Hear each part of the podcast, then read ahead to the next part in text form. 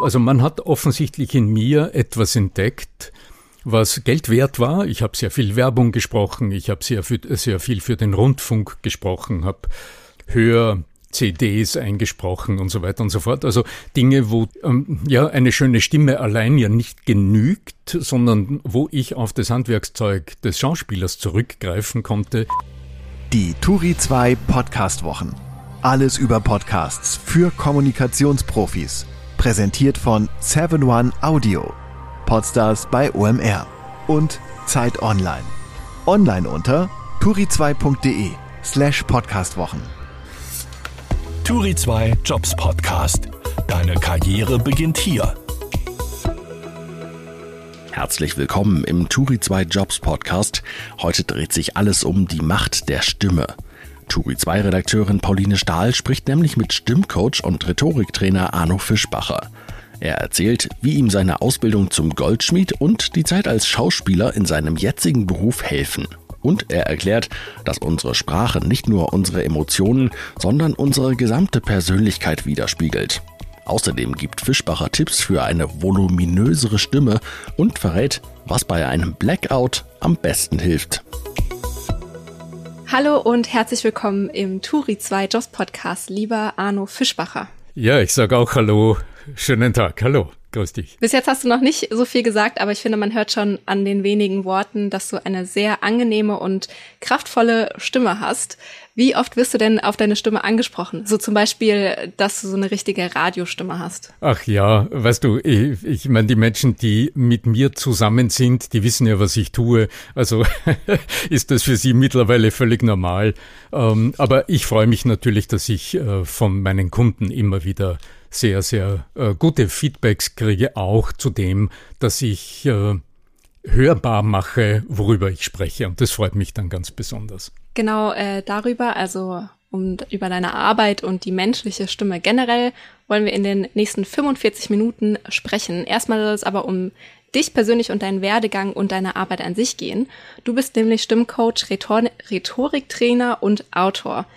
Ähm, dass du erstmal einen ganz anderen Weg eingeschlagen hast und warum dich die menschliche Stimme eigentlich so begeistert. Darüber sprechen wir jetzt. Unser Gast als Mensch. Du, du hast ähm, eigentlich Goldschmied gelernt. Hast du damit jemals Geld verdient? Oh, oh ja, uh, oh ja. Ich habe eine komplette Berufsausbildung gemacht. Ich bin mit Brief und Siegel Goldschmiedemeister. Uh, das ist ja etwas, worauf ich durchaus stolz bin. Habe jahrelang in dem Beruf gearbeitet als, als Jugendlicher. Das war mein, mein erster Schritt ins Berufsleben, ins Berufsleben bevor ich dann den großen Sprung ins Theater gemacht habe. Nutzt du denn diese Fähigkeiten als Goldschmied heute noch irgendwo? Na, die F Fähigkeiten, na ja, zu Hause, wenn irgendwas zu reparieren ist, ja, dann ja. Aber ich hm. nehme die Erfahrungen auch heute noch sehr ernst, die ich damals in meiner wie soll ich sagen, also als Arbeitskraft gemacht habe in diesem ersten Beruf. Denn das hat mir auch gezeigt, wie, ähm, wie einfach das wirtschaftliche Handeln funktioniert. Und es hat mir aber auch gezeigt, in diesem sehr, sehr speziellen, ja durchaus künstlerischen Handwerksberuf, dass es, die, dass es letztlich immer ums Gelingen geht, wenn du etwas gestalten willst. Und das kann ja sowohl äh, ein Programmcode sein oder äh, den, den Plan äh, für die ersten fünf Jahre des Startups. Wenn du etwas gestalten willst, dann brauchst du auf der einen Seite fachliches Know-how, auf der anderen Seite aber einen gestalterischen Zugang und die Lust am Gestalten. Hm. Du hast es eben schon äh, gesagt, du bist dann in die Schauspielerei übergegangen. Wie hilft dir denn die Zeit auf der Bühne heute noch? Naja, das ist im Grunde das zentrale, äh, also der, der zentrale Erfahrungsbereich meines Lebens. Ich habe fast 25 Jahre im Theater verbracht, habe dort eine sehr, sehr gründliche Schauspielausbildung erlebt am heutigen Schauspielhaus in Salzburg. Georges Urt war mein Lehrer und Mentor in dieser Zeit. Ich habe sehr viele große Rollen gespielt, habe äh, auch in Filmen mitgewirkt, habe äh, auch bei den Salzburger Festspielen gespielt und ich weiß was. Also ich habe sehr, sehr interessante Dinge dort getan und habe aber gleichzeitig, und das ist das, worauf ich heute wenn heute, wenn du heute als Kunde mit mir arbeitest, dann, ähm, dann wirst du ganz sicher nicht nur auf meine Erfahrungen auf der Bühne zurückgreifen, dort wo der Mensch im Mittelpunkt steht mit all dem, was er zur Verfügung hat, also mit Stimme, Körpersprache, mit dem Ausdruck, mit der Steuerungsfähigkeit, aber der zweite große Schauplatz war die Aufgabe, die in mich, äh, die, die, ja, für, für die ich damals gefragt wurde. Das war dieses äh, Theaterunternehmen aufzubauen. Ich war der erste Halbtagsbeschäftigte eines äh, privaten Theaterunternehmens. Und als ich äh, 22 Jahre, wenn ich richtig rechne, später das Theater verlassen habe, um ein privates Radio zu gründen, da, da war das Theater äh, etwa 70 Mitarbeiter groß. Und das Theater ist heute noch äh, so groß von der Personaldecke her. Also die, die Entwicklung, die ich damals initiiert habe, das ist ein Rüstzeug und ein Erfahrungsschatz. Äh, speziell die letzten 12, 13 Jahre als Geschäftsführer an der Seite meiner künstlerischen Direktorin, die mich sehr, sehr geprägt haben. Hm. Hast du deswegen auch die Schauspielerei dann aufgegeben, wegen die, dieser, der Gründung dieses äh, Radiosenders? Na, in erster Linie ähm, bin ich aus diesem Unternehmen rausgegangen, weil meine Kernaufgabe bewältigt war. Mhm. Die Aufgabe, die ich mir gesetzt habe, war, das, ähm, diesen, dieses Unternehmen so weit zu entwickeln, dass es in dieser Betriebsgröße, mit diesen Abläufen, mit all dem, was man in einem Unternehmen benötigt, dass es rund läuft, ähm, dass es auch so konsolidiert werden kann, wie man so schön sagt. Und fürs Konsolidieren bin ich nicht geschaffen. Das äh, haben damals auch andere getan, mit Geschick und Erfolg. Also das, das Schauspielhaus Salzburg ist ein sehr, sehr arriviertes und sehr geschätztes Theater in der Stadt Salzburg mit einem sehr interessanten Spielplan. Aber die Grundstruktur für das Unternehmen, also für die Abwicklung, das, also ein Theater ist ein sehr, sehr komplexer Organismus. Äh, da bin ich sehr stolz darauf, dass ich dort beitragen durfte. Ja, und das ist auch etwas, was mich heute in meiner heutigen beruflichen äh, Aufgabe als, als Coach und äh, Trainer, der sich mit Stimme und Rhetorik, also mit dem Auftreten, mit dem Wirken einer Führungskraft äh, im in, ja, in der Öffentlichkeit den Kunden gegenüber und so weiter beschäftigt, äh, ist mir heute natürlich von großer Hilfe, weil ich darauf zurückgreifen kann. Ähm, wie kommt denn überhaupt deine Begeisterung für die Stimme zustande? Hm, ja, das ist eine schöne Frage. Hm. Also die ist eigentlich im Lauf der Zeit hat sich entwickelt. Als Schauspieler war natürlich die Stimme ein zentrales Element meines, meines Daseins. Hm, allerdings auf der Bühne hast du andere Probleme. Also da, da gilt es darum, alles richtig darzustellen und sich, sich ähm, auch also die, die Wirkung zu entfalten, die hier gewünscht ist, auch im Zusammenspiel mit anderen und im Rahmen der Inszenierung. Das Theater war im Grunde eine von, von vier Schauplätzen, ähm, an denen die Stimme eine zunehmende Rolle gespielt hat. In der Zeit, in der ich als Schauspieler äh, tätig war, also fürs Theater gearbeitet habe, habe ich sehr viel Zeit in Tonstudios verbracht. Und dort ähm, war die Stimme plötzlich im Vordergrund. Auf der Bühne ist sie ein Element. Aber ich habe, ähm, also man hat offensichtlich in mir etwas entdeckt, was Geld wert war. Ich habe sehr viel Werbung gesprochen, ich habe sehr, sehr viel für den Rundfunk gesprochen, habe ähm, Hör CDs eingesprochen und so weiter und so fort. Also Dinge, wo du ähm, ja eine schöne Stimme allein ja nicht genügt, sondern wo ich auf das Handwerkszeug des Schauspielers zurückgreifen konnte in der Gestaltung und mir immer die Frage stellen musste, wie erreiche ich mit dem, was ich zur Verfügung habe an Stimme und Ausdruckskraft, ja, meine Zuhörer und wie halte ich die am Hören und wie mache ich sie immer wieder neugierig auf das, was als nächstes kommt. Der dritte Schauplatz war, das hast du bereits angesprochen, das Radio. Dort war ich zwar ähm, eher für auch wieder für Managementaufgaben zuständig äh, und äh, auch, aber weniger für die Stimme hinterm Mikrofon, aber natürlich hat das ursächlich auch, ist ein Audiomedium. Also war ich da ganz gut am Platz und heute in meiner Funktion als Trainer, in meiner Lebensaufgabe als Stimmcoach und Redenscoach ähm, ist natürlich die Wirkungskraft des Menschen in der Kommunikation mein zentraler Fokus. Genau, darüber wollen wir später nochmal genauer sprechen. Aber wenn du dir jetzt so diese verschiedenen Stationen in deinem Berufsleben anschaust, wenn du da ganz an den Anfang denkst, hattest du da auch schon so eine Stimme, wie du sie jetzt hast, oder musstest du die, die auch erst antrainieren und das lernen? Ja, also wenn ich so zurückdenke, es ist, äh, es ist wirklich interessant, weil ich glaube, es geht allen Menschen so. Du nimmst dich ja immer so wahr, wie du im Moment bist. Du schaust dich in den Spiegel und denkst dir, so war ich immer, ja.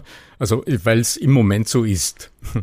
Und weil die Zeit die vergeht, für uns sehr schwer erfassbar ist. Und so ist es wohl auch mit meiner Stimme. Ich weiß natürlich, dass ich am Beginn meiner Laufbahn anders geklungen habe als heute. Das ist das, was Menschen in der Regel nicht bewusst ist. Die Stimme entwickelt sich natürlich. Also, dass ein Baby anders klingt, als man als Erwachsener klingt, das scheint logisch. Aber dass auch nach der Pubertät, wenn du nach dem Stimmbruch als junger Mann äh, sprichst, dass du natürlich dann eine einen anderen, eine andere Stimmfarbe repräsentierst. Aber du hast natürlich den Nagel auf den Kopf getroffen, da steckt harte Arbeit dahinter. Ähm, ich hatte die Chance, ähm, jahrelang an diesem Thema zu arbeiten und äh, da geht es ja nicht nur um die Entwicklung der Stimme, des Volumens, der Ausdruckskraft der Stimme, der Fähigkeit, die, die Stimme auch im Griff zu haben, also auch ähm, zu wissen, was du da tust, um eine bestimmte Wirkung im anderen, in der anderen zu erzielen, sondern da geht es auch darum, um äh, viel zu sprechen und das auszuhalten.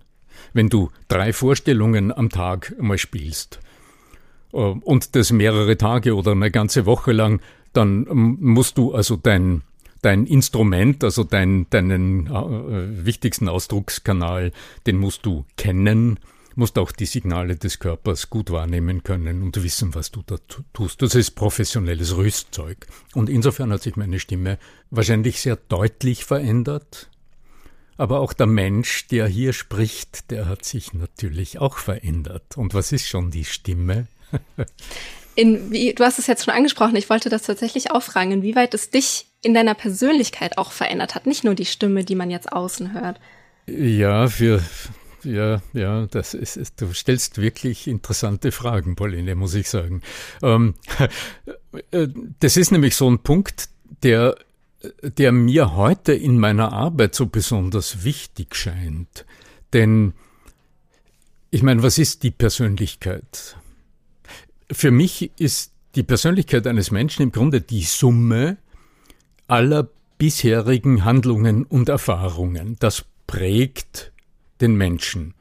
Die Forschung sagt zwar, die Persönlichkeitsstruktur sei weitgehend angelegt, schon bei der Geburt, also sei eigentlich in uns hineingepflanzt, aber sie formt sich im Lauf des Lebens innerhalb dieses, dieses, dieser Ausdrucks, oder wie soll man sagen, also dieses, dieser Anlage. Ähm, was aber formt den Menschen? Naja, das, was ihm widerfährt. Ja, dann sind wir aber nur von außen geprägt. Und ich denke, das Interessante, und das macht ja meinen heutigen Beruf wesentlich aus, ist der Schritt, den du als erwachsener Mensch tust und sagst, ähm, hier ist etwas mit mir geschehen, also etwas hat mich geformt, Viele Menschen zum Beispiel ähm, wachsen in einer wortkargen Umgebung aus oder in einer Wort, nahezu wortlosen Umgebung aus, andere wieder ganz anders. Und irgendwann ist der Punkt im, im Leben, wo du dann sagst, naja, ich will mich hier entfalten. Also das, was gefaltet wurde, will ich wieder lösen und ich will selbst bestimmen, wohin die Reise geht. Also im Sinne der persönlichen Weiterentwicklung. Und das ist das, was in der Stimme in der Tat hörbar ist. Also man hört immer, woher du kommst. Das ist so ein, so ein begnadeter Spruch, oder? Du hörst, ähm, also wenn unsere Zuhörer hören natürlich, dass ich ein Öst, dass ich Österreicher bin. ja, obwohl ich mich äh, bemühe, einigermaßen klar und verständlich zu sprechen, aber es ist sicher unüberhörbar, ähm, ein, ein Ton, eine Tonalität, des Österreichers. Woher komme ich? Gleichzeitig wirst du aber hören, ob du es bewusst wahrnimmst oder nicht, dass ich mich im Laufe meines Lebens von der Ursprungsregion, regional, weg oder weiterentwickelt habe. Denn so habe ich nicht geklungen, als ich aufgewachsen bin. Ich bin in Oberösterreich aufgewachsen und da redet man so, also der Duktus ist völlig anders. Duktus hätte man auch nicht gesagt, sondern man hätte es anders formuliert. Also ich habe mich meiner der, meinem, meinem regionalen Ursprung gegenüber emanzipiert im Lauf des Lebens. Das passiert entweder oder du wählst es, aber dasselbe gilt für die soziale Umgebung. Denn für die Familie oder für deine soziale Umgebung, in die du hineingeboren bist, da kannst du nichts. Das ist nicht deine Verantwortlichkeit. Aber wie weit du im Laufe deines Lebens etwas dazu getan hast, um dich zu entfalten, also dich zu emanzipieren gegenüber bestimmten Elementen dieser ursprünglichen Prägung, das ist hörbar. Und das ist in der Kommunikation ein ganz, ganz wesentliches Element, wie du von anderen Menschen wahrgenommen wirst. Die nehmen wahr, ob du über dich nachdenkst, ob du selbstreflexionsfähig bist, ob du inwieweit du kritikfähig bist. Und das liegt in deiner Stimme und in deiner Sprechweise. Da ist das ablesbar. Und insofern ist die Stimme ein, ein Wunderwerk der Natur, kann man sagen, die ja nicht nur deine Persönlichkeit ausdrückt, das wäre das, was bisher gewachsen ist, sondern auch deinen eigenen Anteil an deiner Entwicklung widerspiegelt. Und das scheint mir ein wesentlicher Aspekt in der Kommunikation. Hast du denn, wenn du jetzt auf deine eigenen Erfahrungen, Erfahrungen schaust, kannst du ein Beispiel nennen, wie Menschen auf dich reagieren, wenn du deine Stimme wirklich gezielt in der Kommunikation einsetzt? also ich denke, das ist ja das, was mich beruflich äh, interessiert und das ist das, was sich meine Kunden wünschen. Die kommen, also wenn du heute als Führungskraft den Arno Fischbacher als Coach buchst, dann äh, sagst du ja nicht, Herr Fischbacher, äh, trainieren Sie meine Stimme, ich will äh, in einem Jahr dann im Thalia Theater auf der Bühne reüssieren äh, oder im Burgtheater in Wien oder irgendwo sonst. Das ist ja nicht die Aufgabe. Also ich will ein Schauspieler werden oder ich will ein begnadeter Hörbuchsprecher werden oder so, wenn du als Führungskraft zu mir kommst. Sondern dann sagst du, Herr Fischbacher, ähm, keine Ahnung, sagen wir in drei Wochen habe ich einen wichtigen Auftritt. Ich habe zwar eine Idee, was ich dort sage, aber na, schauen Sie mit mir bitte, dass das Ergebnis, das ich mir wünsche, möglichst eintritt. Und jetzt sind wir bei der Frage, wie geht das und was sind die Meilensteine, die nötig sind, was sind diese kleinen Elemente, die du während deiner Rede oder deines Vortrags zum Beispiel einsetzen kannst, damit du immer wieder diese kleinen Impulse sendest, die am Ende als Summe dein gewünschtes Ergebnis bringen. Das mag sein, dass dich ein Kunde nachher anspricht oder dass du eine Frage erhältst, die du, die du dann gut beantworten kannst, etc. Genau darüber, was du eigentlich machst in, bei deiner Arbeit, darüber wollen wir jetzt ein bisschen genauer sprechen. Unser Gast im Job. Wie schaffst du es denn, Stimmen besser zu machen oder dass man sich mit seiner Stimme besser hören kann. Also wenn ich zum Beispiel an mich selbst denke, ich finde es total schwierig, meine Podcasts nochmal selbst anzuhören oder ähm, Sprachnachrichten, wenn ich an Freunde schicke. Ich höre die nie nochmal an, weil ich es schwierig finde, meine eigene Stimme zu hören. Warum ist das so und was kann man machen, um das zu verbessern? Das ist ein, ähm, also hierfür gibt es eine sehr einfache Erklärung, äh, indem wir sprechen, indem du und ich, indem wir Töne von uns geben, hören wir uns doppelt. Du hörst dich einmal über den Luftschall, also über die, über den Ton, der von deinem Mund zu deinem Ohr über außen, also über den Luftweg geht, über den Luftschall, dort das Trommelfell bewegt und dadurch end, endlich die in der Cochlea Flimmerhärchen bewegt und äh, das triggert den Hörnerv. Dann hörst du. Das ist das, was auch das Mikrofon hört oder was auch deine Zuhörer hören oder was du dann aus dem Lautsprecher hörst. Während wenn du selbst sprichst, hörst du dich auch über innen, also über die sogenannte, über den Knochenweg, über die Knochenleitung, weil die Vibrationen deines Kehlkopfs über die Wirbelsäule, über den Flüssigkeitshaushalt an den Schädel, also an den Schädelknochen übertragen werden und in der Wandstärke des Schädelknochens sitzt diese Cochlea, diese Hörschnecke, die unser eigentliches Mikrofon ist. Und dadurch wirkt unsere Stimme, indem wir sprechen, für uns immer voluminös und voll, während das Mikrofon nur die Hälfte empfängt. Und das ist für uns im ersten Moment immer schockierend.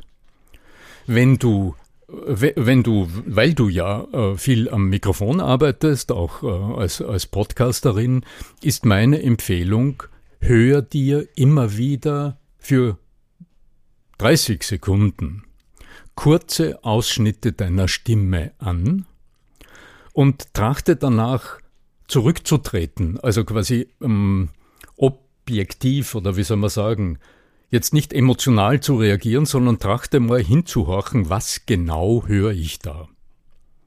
Und da sind wir auch bei einem ganz wesentlichen Element der, der, ähm, der rhetorischen oder auch der stimmlichen Entwicklung, der Entwicklung des menschlichen Ausdrucks.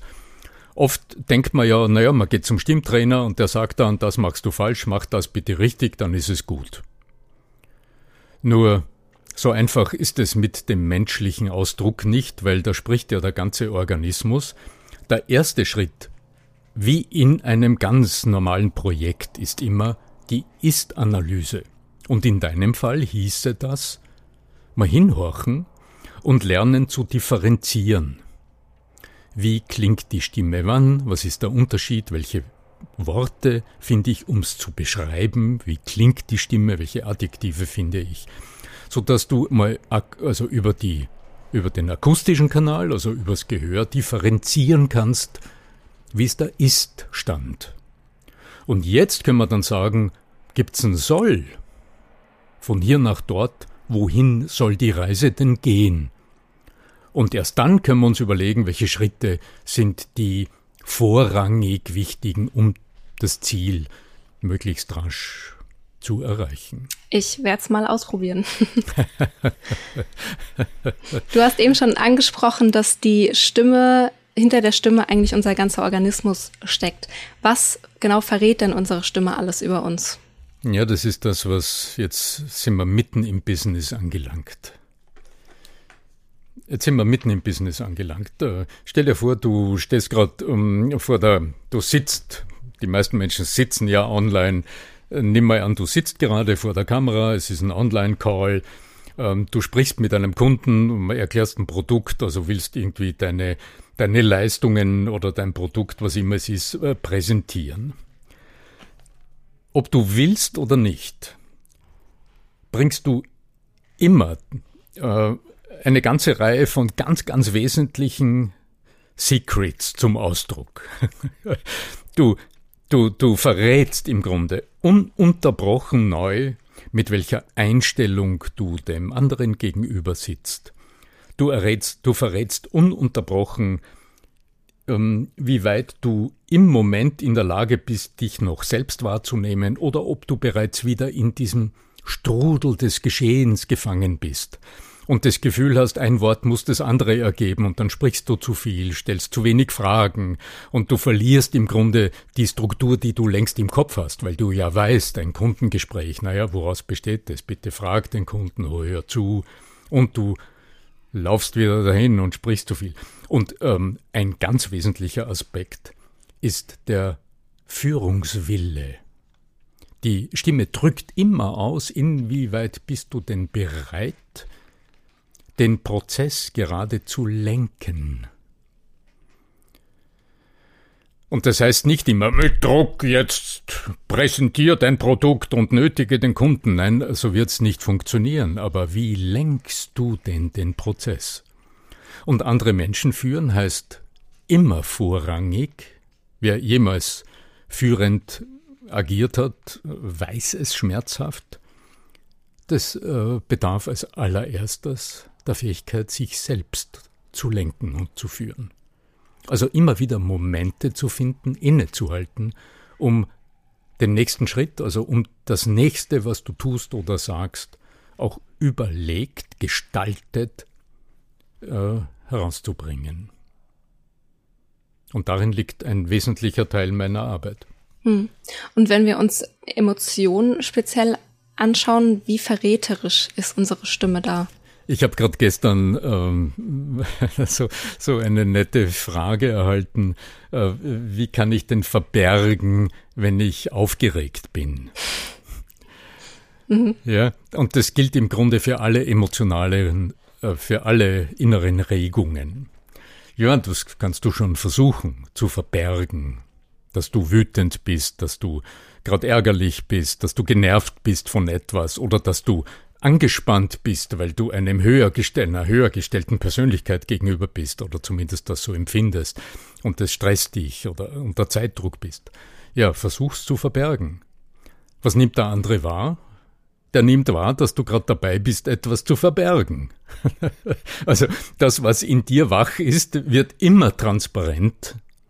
Also das ist kein Weg. Was ist aber ein Weg?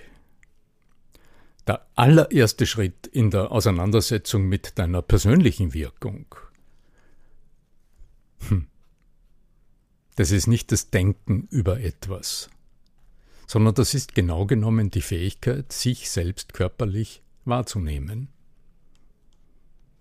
Und überhaupt mal wahrzunehmen, was, was erlebe ich, äh, indem du zuerst verstehst, dass der Mensch nicht nur fünf Sinne hat, sondern dass es da noch einen sechsten gibt.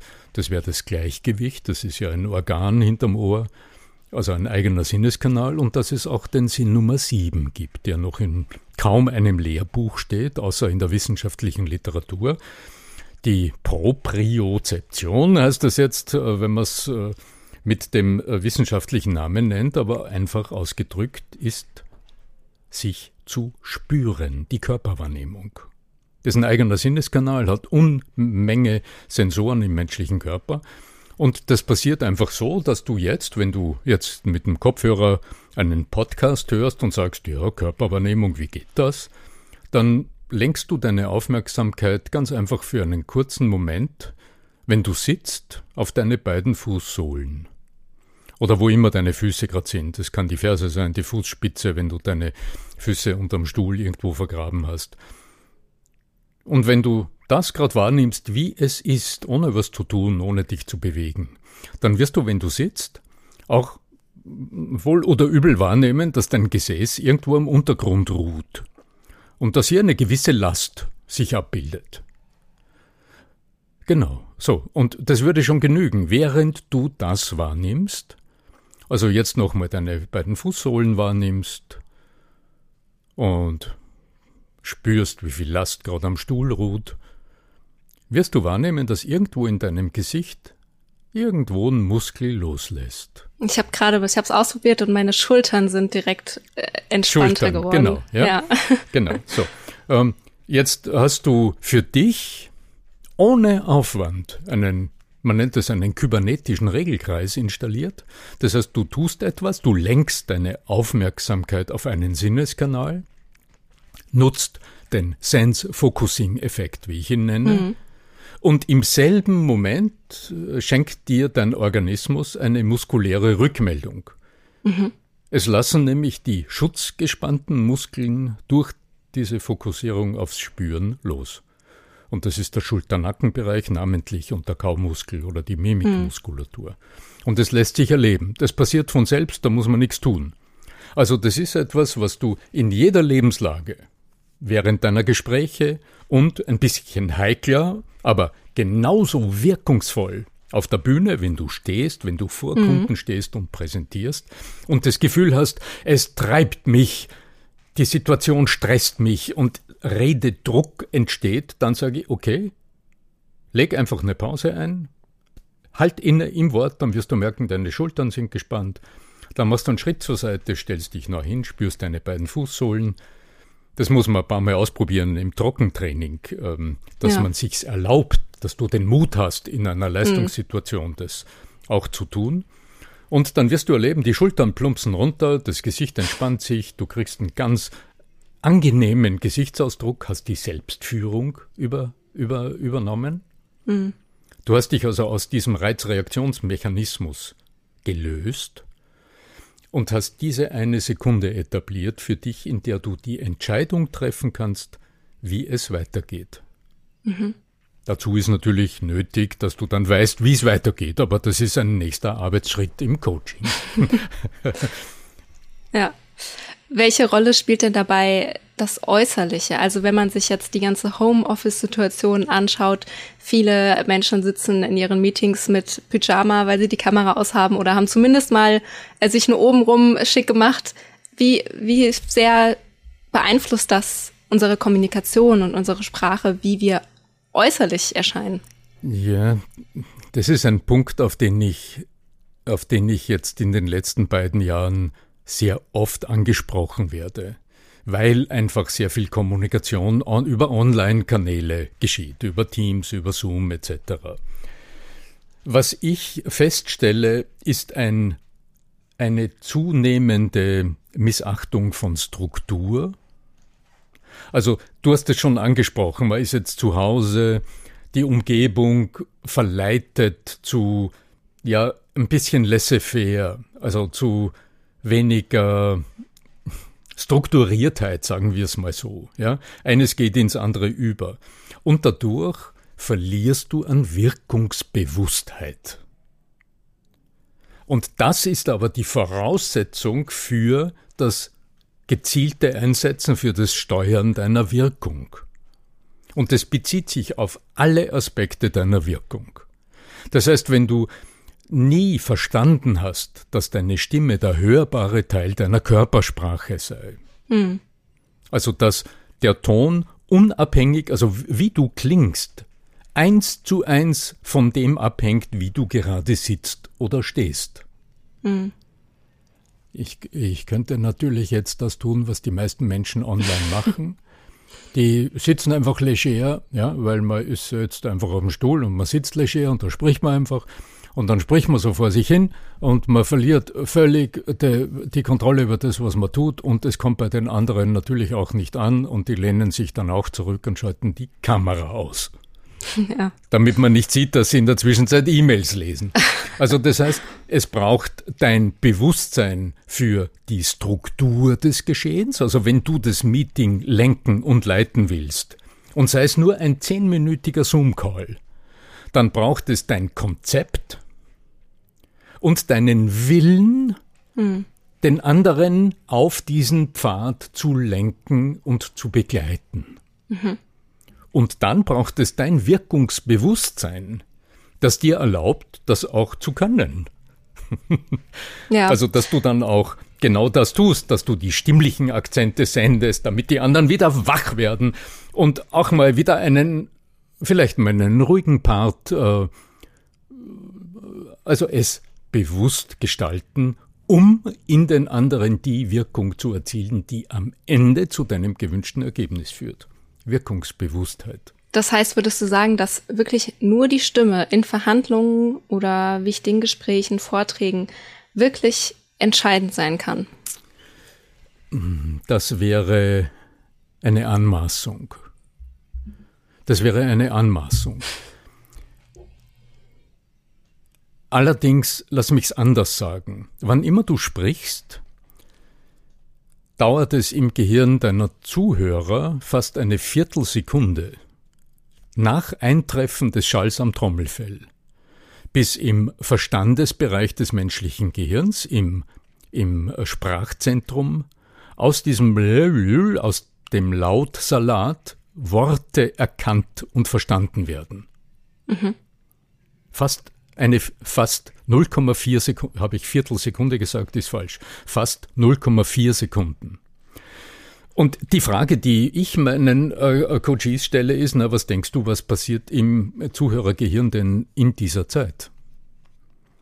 Und es entscheidet, es, es passiert das Entscheidende. Das heißt, es werden alle Dominanzen geregelt, es wird die soziale Struktur eingerichtet, es werden Antipathien oder Sympathien erzeugt. Es wird zum Ausdruck gebracht, in welcher Verfassung du bist. Das macht alles der Ton. Deine Gefühle und Einstellungen werden durch den Ton im anderen bereits angelegt. Die Spiegelneuronen im anderen haben längst gearbeitet, Körpermuster übernommen und dann erst wird das Wort verstanden. Ich meine, der einfache Satz aus dem Volksmund heißt, der Ton macht die Musik. Mhm. Ja. ja, es ist wirklich so lässig, mit dir, Pauline, mit dir zu reden. Ich kann es wirklich stundenlang tun. Ja. Ja, wirklich. weißt du, ja. es, also die Worte sind immer abhängig von der Tonalität und das gilt in allen Lebenslagen und für alle Gespräche, nicht nur im Berufsleben natürlich, insbesondere auch im Privatleben. Ein weites Feld. Du sprichst jetzt oft davon, dass man mit der Stimme sein Gegenüber beeinflussen kann oder zu etwas Bestimmten bringen kann. Ist das nicht Manipulation? ja, das ist eine, eine sehr oft gehörte Frage. Ist es nicht Manipulation? Es ist Beeinflussen. Und ich kann nur wünschen, ich kann dir, ich kann nur jedem Menschen wünschen, in der Lage zu sein, zu definieren, wie will ich denn gerade beeinflussen. Und dann sind wir bei Wirkungsbewusstheit, das haben wir schon angesprochen. Das heißt, wenn du keine Idee hast, was du im anderen bewirken willst, dann kannst du ja auch nicht nach Mitteln suchen, nach Wegen suchen, genau das zu tun. Mhm. Manipulation im, im, im Wortsinne im Deutschen heißt eher jemanden anderen zu etwas nötigen wollen. Mhm.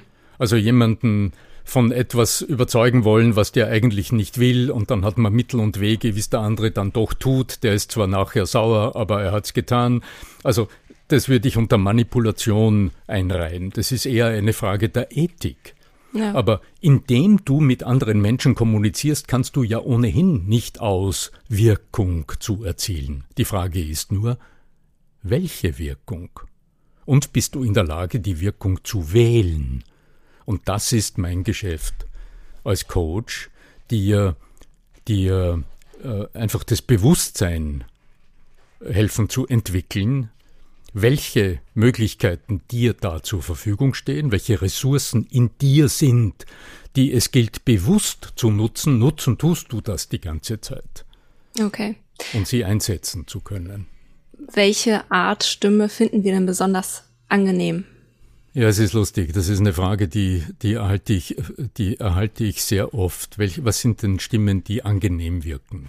Und ich sage dann, naja, das kommt sehr auf das Setting drauf an. Also stell dir mal vor, du bist jetzt gerade irgendwo in einer netten Umgebung, die Kerze brennt und du hast ein Glas Rotwein vor dir und dein Gegenüber sitzt dir gegenüber, ja. Und ähm, es ist ein netter Abend und äh, der andere beginnt jetzt mit klarer, kraftvoller Stimme mit dir zu sprechen, äh, dann ist vielleicht, äh, das äh, ist es vielleicht nicht das Richtige. Umgekehrt, wenn du jetzt als Führungskraft vor deinen Kunden stehst und ja. äh, dich um eine ganz nahbare, nette äh, Stimme bemühst, die wirklich den anderen persönlich näher geht. Ob das das richtige Mittel ist, ist auch wieder die Frage. nee, aber generell kann man sagen, das, was wir uns auf alle Fälle wünschen, sind klare Stimmen, mhm. also Stimmen, ja. äh, die äh, voll klingen, voll tönen und die auch diese Lebensenergie zum Ausdruck bringen, die im Sprecher, in der Sprecherin theoretisch drinnen steckt. Das wollen wir hören. Und zwar dahinter steckt unser Energiehunger. Wir wollen von der hm. Energie der anderen gefüttert werden. Und die Stimme ist ein wesentlicher Futtertrog für uns. also das ist äh, eine veritable Möglichkeit für uns, Energie zu erhalten von den anderen. Und wenn die anderen dann so sprechen, dass sie selbst, dass man denkt, schüttelt den doch mal, dass er wach wird, dann ziehen sie uns Energie ab und der Autopilot in uns, dieser Mechanismus, der um unsere Energiebilanz sich sorgt, der schaltet sofort die Aufmerksamkeit ab. Und dann schaust du, ähm, ja, dann schaust du draußen vor dem Fenster, ob da gerade ein Flugzeug fliegt oder so. Also du, du bist abgelenkt. Oder suchst dir am Bildschirm irgendwas Anregenderes. Oder holst dir das nächste E-Mail hervor, um ja. dran zu arbeiten, weil Hm. Dein, dein Ener Energieregulationsmechanismus sagt, nee, lass dir es nicht abziehen. Energie. Kann das bei Frauen grundsätzlich schneller passieren, weil Frauen ja meistens ähm, eine höhere Stimme haben als Männer? Also sind Frauen da in einem Nachteil? Nicht grundsätzlich, nein. Das, ähm, das ist eher ein das ist eher ein Vorurteil, das du wahrscheinlich auch öfter hören wirst. Und das ist auch ein Vorurteil, das, äh, das ich öfter auch gegenüber weiblichen Führungskräften äh, höre.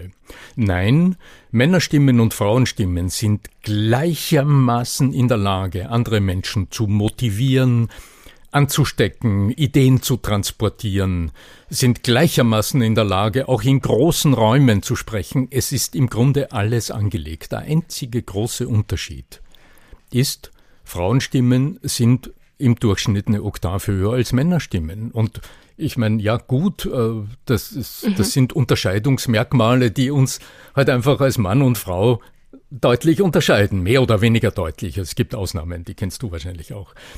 Und das heißt äh, aber, dass Frauenstimmen im Stress, unter Druck oder auch im Konflikt, also unter emotionalen Wallungen, schneller in den Alarmbereich äh, äh, gehen. Mhm. Und dann, äh, dann sagen die Männer, ja, ich hab's gewusst, äh, die Frau schreit schon wieder oder äh, schrei nicht so oder wieso, wieso bist du so emotional? Ja? Das heißt, als Frau ist es besonders wichtig, darauf zu achten, wie gehst du mit der Stimme um und speziell dort, wo du emotional oder auch äh, äh, äh, leistungsmäßig gerade sehr gefordert bist, in heftigen Diskussionen, wo du Widerspruch hast etc., dass du nicht in die Falle gehst und die Stimme hochschnellt, sondern bleib im bleib im Eigenton der Stimme, also bleib dort, wo deine Stimme sein kann. Und das geht aber jetzt nicht durch Stimmtechnik, weil dann würdest du dich wieder verstellen, sondern hier ist die Fähigkeit der Emotionsregulation gefragt, da ist Emotionsmanagement gefragt, da ist wieder die die, äh, die Fähigkeit, sich selbst zu erleben, Selbstempathie ist hier gefragt, damit du auf diesem Weg dich immer wieder im Griff hast und dann neu entscheiden kannst, wie es weitergeht. Und dadurch wirst du führungsstark, weil du dich selbst führst. Ja. Das war jetzt schon äh, ein sehr spannender Tipp. Ich würde mir jetzt noch ein paar mehr Tipps und Tricks von dir wünschen, wie man denn seine Stimme eigentlich trainieren kann. Natürlich auch nicht ganz uneigennützig. Unser Gast gibt Tipps. Also du hast mich jetzt schon eine Weile sprechen hören. Was würdest du denn, welche Tipps würdest du mir denn geben? Der Beginn jeder Auseinandersetzung mit der eigenen Stimme ist im Grunde immer dasselbe. Das ist was ganz Einfaches. Du summst, also du nimmst ein M zwischen deine Lippen und summst vor dich hin, mm, ja, und während du langgezogen summst, das tust du ein paar Mal, damit sich dein Kopf dran gewöhnt, dass jetzt Summen erlaubt ist, wir sind ja Erwachsene, ja, dann horchst du mal hin, wie es klingt und gleichzeitig spürst du mal hin, wo du die Vibrationen wahrnimmst, ja. die entstehen, während deine Stimme klingt. Das ist der erste Schritt. Mhm. Und wenn du das tust, wirst du unter Umständen merken, dass, ja, wie es klingt, das wirst du hören, es ist ein Ton, du gewöhnst dich daran. Und die meisten Menschen berichten mir dann, dass sie die Vibrationen rund um die Lippen, im Mund, im Hals wahrnehmen. Okay. Und dann gehen wir zu diesem Erkenntnis, äh, zu dieser Erkenntnis, dass die Stimme der hörbare Teil der Körpersprache ist, also wie du sitzt, so klingst du. Und dann sagst du deinem äh, Energieautopiloten, äh, ist brav, dass du mich jetzt die ganze Zeit leger sitzen hast lassen. Und dann gehst du bewusst absichtsvoll in den Kutschersitz. Du stellst zwei Füße auf den Boden, Du bist am Stuhl ohnehin eher auf der, nicht äh, hinten angelehnt, sondern du sitzt an sich bereits aufrecht. Aber das kannst du noch verstärken, indem du dich mal richtig groß machst. Also, genau, du spürst die Füße. Mhm. Ich mache das jetzt genau. direkt mal in meinem, mit. in meinem Podcast, im Stimme wirkt Podcast, wirst du eine ganze Reihe Episoden finden, wo ich auf das Bezug nehme. Kutschersitz. So. Und jetzt bist du größer. Du wirst dich Empfindest du dich ein bisschen größer als Pauline? Ja, schon. ja, okay, okay. Und auch ein bisschen mächtiger vielleicht, oder? Da denkt man sich, muss ja, ich das? Ja. Ist es nötig? Ja, genau, ist eine kleine Selbstüberwindung. Und in dem Moment, in dem du jetzt Ja gesagt hast, klingt deine Stimme schon eine Spur kraftvoller und heller. Okay. Also die Herausforderung ist tatsächlich, die, das Körperbewusstsein zu erlernen, so dass du weißt, wie du im Genau genommen, du beeinflusst dadurch dein Zwerchfell, deinen Hauptatemmuskel, dadurch erlaubst du mhm. deinen Stimmlippen im Kehlkopf ein bisschen loszulassen, dort, dort schwinden die Muskelspannungen, dadurch wird deine Stimme eine Spur tiefer, eine Spur voller, dein Brustkorb öffnet sich, das heißt, dir wird dein Zwerchfell auch von der anderen Seite angeregt, antagonistisch. Und das beeinflusst deine Stimme massiv. So, und jetzt kannst du dich wieder leger leger äh, sitzen lassen, ganz genau. So. Und jetzt kommt der zweite Teil. Jetzt beginnst du in der legeren Haltung zu summen und im langsamen Übergang, während du immer weiter summst, machst du dich groß. Mhm. Und während deines Summens, indem du dich groß machst, nutzt du die beiden Steuersinne für deine Stimme. Du horchst, ob sich ja. klanglich was verändert und spürst, wie sich die Vibrationen verändern. Mhm. Das ist die Grundstimmübung, die ich allen meinen Kunden empfehle, um mal ganz grundsätzlich den ersten Schritt im Stimmbewusstsein zu mhm. entwickeln. Und dann würde ich in der weiteren Arbeit mit dir, Pauline, würde ich sagen, lass uns doch mal anschauen, wie lang deine Vokale tönen dürfen, während du sprichst. Okay. Ähm, ich höre dich, ich höre dich sehr eloquent sprechen. Ähm, ähm, ich höre deinen Stimmsitz ein bisschen nach hinten gerutscht, also die Brillanz des Tons könnte ein bisschen äh, größer werden. Das ist alles mhm. etwas, was in dir ist. Ja? Mhm.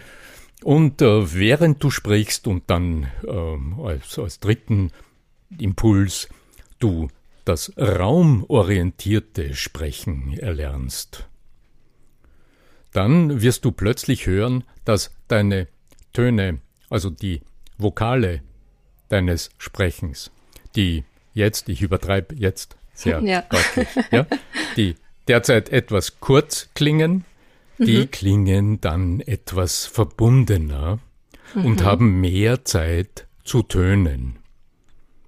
Und das und nennt man dann echo-orientiertes oder raumorientiertes Sprechen, indem du, wenn du äh, mal ohne Kopfhörer, na, das geht sogar mit Kopfhörern, indem du einen Vokal intonierst, zum Beispiel ein E oder ein A, und dir vorstellst, dass dich der Ton im Raum wie eine kleine Kugel von nah zu immer weiter und größer entwickelt. Mhm. Also dass du ein, einen Vokal, ein E, ein A, dir zuerst vorstellst, dass er nur deinen Kopf umhüllt das wird also ganz leise sein, wenn wir so sprechen. Ja? ja. Und dann stellst du dir vor, dass diese E- oder A-Kugel langsam wachsen darf. Also, dass dein Vokal immer weiter in alle Himmelsrichtungen, oben, unten, in den Raum dringt und du aber ganz vorsichtig bist, also nicht zu viel Druck geben, sondern immer schauen, dass du, dass der Ton nach außen gezogen wird in alle Richtungen, dann wirst du plötzlich merken, dass deine Stimme sich verwandelt und eine andere Klangcharakteristik bringt. Das ist das, was alle Profisprecher, was du in den Stimmen aller Profisprecher hörst. Was mache ich denn, wenn ich jetzt einen Vortrag halte oder einen Podcast aufnehme und ich verliere den Faden und habe ein totales Blackout? Ja, dann ist meine Empfehlung, äh, mit Gedanken ist es ganz schwer zu regulieren, weil die Gedanken sind ja gerade blockiert. Also das heißt, da ist ein Stressor entstanden, der ja. im Grunde das Denken blockiert. Drum wechsle ganz kurz die Position im Sitzen. Setz dich kurz anders hin. Also das ist ja kein Aufwand, mhm. einfach so ein bisschen anders hinrücken am Stuhl. Dadurch, durch diese Bewegung, wenn du dann schon weißt, wie es funktioniert, führst du dich selbst für eine Sekunde in die Körperwahrnehmung Du erlebst dich, jetzt hast du dich anders mhm. hingesetzt, dann erlebst du dich selbst für einen kurzen Moment körperlich. Und in diesem Moment ist der Verstand mal auf Urlaub geschickt für eine halbe Sekunde. Der darf sich regenerieren. Und du wirst merken, dass in dem Moment du wieder fit bist. Und rhetorisch gesehen holst du mich und deine Zuhörer dann beim letzten Schritt ab. Das heißt, du gehst nicht, du denkst nicht nach vor, also das, was du jetzt gerade nicht findest, sondern du denkst dich zurück und das geht am einfachsten mit einer Frage und sagst, naja, wenn wir jetzt gerade über diese und, diese Sachen gesprochen haben, was ist denn jetzt die nächste Frage, die aus dem heraus nahe liegt? Und dann denkst du dich über die Frage nach vor. Okay. Gibt es denn speziell für junge Menschen, auch nicht ganz, äh, ganz uneigennützig mit meinen 25 Jahren, aber gibt es denn für junge Menschen irgendwelche Tipps, um mehr Reife in die Stimme zu bekommen? Also um einfach ein bisschen selbstbewusster zu klingen? Hm, ja, ja, ja. Naja, viele Wege führen nach Rom. Und äh, ich denke, wenn, wenn du zu mir sagst, äh, du willst Reife in die Stimme bekommen, dann äußerst du ja gerade, dass du ohnehin dich gerade, dass du dich offensichtlich nicht erst seit heute mit deiner persönlichen Weiterentwicklung beschäftigst. Hm. Und das ist auch etwas, was man in deiner Stimme jetzt bereits hört. Mhm. Seniorität in deinen sprecherischen Ausdruck zu bringen, braucht Körperbewusstheit. Ja. Und das Verständnis, dass die Art und Weise, wie du sprichst, immer aus deinen Bewegungsmustern entsteht. Und wenn du dich jugendlich bewegst und jugendlich sprichst, dann klingst du auch jugendlich. In dem mhm. Moment, also das lässt sich ja spielerisch auch äh, herstellen.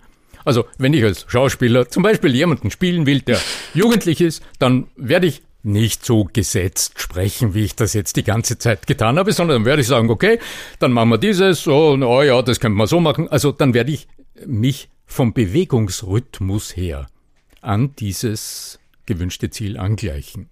Ja in der Arbeit mit äh, jüngeren Professionals, das ist ein Thema, das öfter auftaucht in der Coachingarbeit, die sagen, mhm. gerade vor kurzem zwei zwei wirklich äh, hoch, äh, äh, äh also super professionelle Bankmitarbeiter einer Privatbank, mhm. die zu mir kamen, also ihr Chef hat gesagt, äh, geht's zum Fischbacher und die kamen zu mir und gesagt, sie haben Sie haben jeden Tag mit hocherfahrenen Repräsentanten von von Finanzstiftungen zu tun. Ja. Selten unter 60, hocherfahren im Beruf, mit einer Berufslaufbahn, dass man in Ehrfurcht versinkt. Und Sie als 30-Jährige äh, wirklich tolle, also die sind top informiert und die können ihr Geschäft, aber Sie haben das Gefühl, Sie sind denen irgendwie persönlich nicht ganz gewachsen und Sie wirken zu jugendlich. Also wie kann ich etwas reifer wirken? Das ist die Frage, die du gestellt hast. Naja, und dann haben wir geschaut, wie kommst du bei der Tür herein? Also wie öffnest du die Tür? Mhm. Dort geht's los. Wie betrittst du den Raum? Mhm. Mit wie viel Körperbewusstheit betrittst du den Raum? Mit wie viel Achtsamkeit? Ja. Dem Geschehen gegenüber agierst du und dann wirst du merken, es verlangsamen sich deine Bewegungsmuster. Mhm. Und es verlangsamt sich dein Sprechfluss, wenn du es zulässt. Mhm. Geht nicht von heute auf morgen, es ist ein Entwicklungsprozess, der aber mhm. überraschend schnell zum Ergebnis führt. Ja. Das, äh, das zeigt also meine Arbeit mit diesen äh, beiden Kollegen, die ich gerade zitiert habe, sehr deutlich. Innerhalb von drei Wochen hatten die ein völlig anderes Auftreten, haben es eingeschaltet. Es ist wie ein Rollenwechsel, mhm. wo du sagst, okay, jetzt habe ich diesen Termin, ähm, mhm. Was benötige ich da? Wie fühle ich mich? Wie sicher bin ich? Wie betrete ich den Raum? Wie souverän erlebe ich mich? Das ist das, was du erlebt hast, als du dich größer gemacht hast. Das Selbstempfinden ändert sich. Und das bewusst wahrzunehmen, stärkt die innere Zuversicht und dadurch verändert sich wieder dein Habitus und dadurch deine Stimme. Und wenn du es dann noch hörst, wie du anders klingst, dann bist du steuerungsfähig. Hm. Ja, sehr, sehr spannend. Ähm, Im Rahmen unserer Podcastwochen haben wir zum Abschluss noch einen kleinen Audio-Fragebogen für dich. Das sind jetzt zehn Sätze, die du gerne kurz und knapp beenden kannst. Wenn ich an meine Kindheit denke, höre ich. Ach, dann höre ich meine Mama ähm, in der Küche klappern und aus dem Radio höre ich den legendären Axel Corti mit dem Schalldämpfer im Radio Österreich 1. Legende. Meine Lieblingserinnerung ans gute alte Radio. Äh, ja, die ist wirklich arg. Ich hatte ein Kinderzimmer mit so einer Lade vor dem Bett und in der Lade standen versteckt, das habe ich dort versteckt, ein riesiges Röhrenradio. und statt schlafen habe ich Radio Luxemburg 206 gehört. Es war Legende, auf Englisch, auf Mittelwelle. es ist der Sender immer wieder abgedriftet. Es war grandios. Radio Luxemburg 206. ja, super. Danke, dass du mich an das erinnert hast. Das habe ich ganz vergessen. Ja, gerne. Heute höre ich am liebsten Musik von. Hm, von ja, ich habe gerade äh, mich durch die SWR Big Band gehört auf, Net, auf nicht Netflix, auf, auf, auf äh, hilf mir, also Spotify? auf meinem Handy, auf Spotify am Kopfhörer. Ich höre sehr gerne ähm, Corelli. Bach, ich höre sehr gerne Barockmusik. Hm. Ich bin ein Jazz-Fan mhm. und ich höre mit großem Vergnügen meinem, Walter, meinem Bruder Walter Fischbacher zu. Der ist äh, Jazzpianist, lebt in New York äh, und hm. äh, spielt oh, wow. Äh, ja so ein bisschen funky, also irgendwie tolle Musik. hm. Podcasts höre ich am liebsten. Podcast höre ich am liebsten, wenn ich abends, wenn ich irgendwann mich aus dem Büro schleppe, und dann noch eine Runde durch die Salzburger Altstadt gehe. Dann habe ich meine, meine Nura In-Ears auf und dann höre ich Podcast ganz entspannt und gehe lange Strecken rund um die Altstadt. Mein Podcast-Tipp. Podcast-Tipps habe ich zwei, zwei sehr gegensätzliche. Da wäre der Podcast meiner sehr, sehr geschätzten Kollegin Gabi Graupner. Der heißt Spring über deinen Schatten gibt es unzählige Episoden mit sehr, sehr interessanten Gästen. Finde ich einen sehr, sehr persönlich gestalteten Podcast, wo es einfach um Grenzen überwinden geht. Ähm, tolles, tolles Thema. Und als Kontrastprogramm ähm, ist mein Favorite der LinkedIn-Podcast vom Richie Pettauer aus Wien. Sehr informativ, ist natürlich ein ganz anderes Thema. Also okay. wer immer sich für die Weiterentwicklung, äh, also für mhm. wirtschaftliche Themen auf LinkedIn interessiert, der ist beim Richie Pettauer gut aufgehoben. Ich hasse es, wenn im Podcast. Naja, also ich hasse es, wenn mir irgendjemand äh, so mit dem erhobenen Zeigefinger Dinge erzählt. Das kann ich irgendwie nicht leiden. Und das nicht nur im Podcast, ähm, auch bei Vorträgen oder auch in Schulungen. Also das ist mein ähm, mein Schreckgespenst gewissermaßen und das hat mich im, auch im Laufe meiner Laufbahn sehr beflügelt, Didaktik zu entwickeln, also Zugang äh, zum Lernen zu entwickeln, der Menschen dazu bewegt, selbst zu denken. Aber natürlich, wenn die Stimme aufdringlich ist, also wenn ich so diesen Selbstdarstellerton höre. Es gibt eine ganze Reihe Podcasts, wo ich das Gefühl habe, die Leute wollen sich nur selbst irgendwie gut darstellen. Nee, das mag ich nicht, weil das ist in der Stimme so gut hörbar, dass ähm, ne, das das schreit nach Veränderung. Es braucht einen Coach.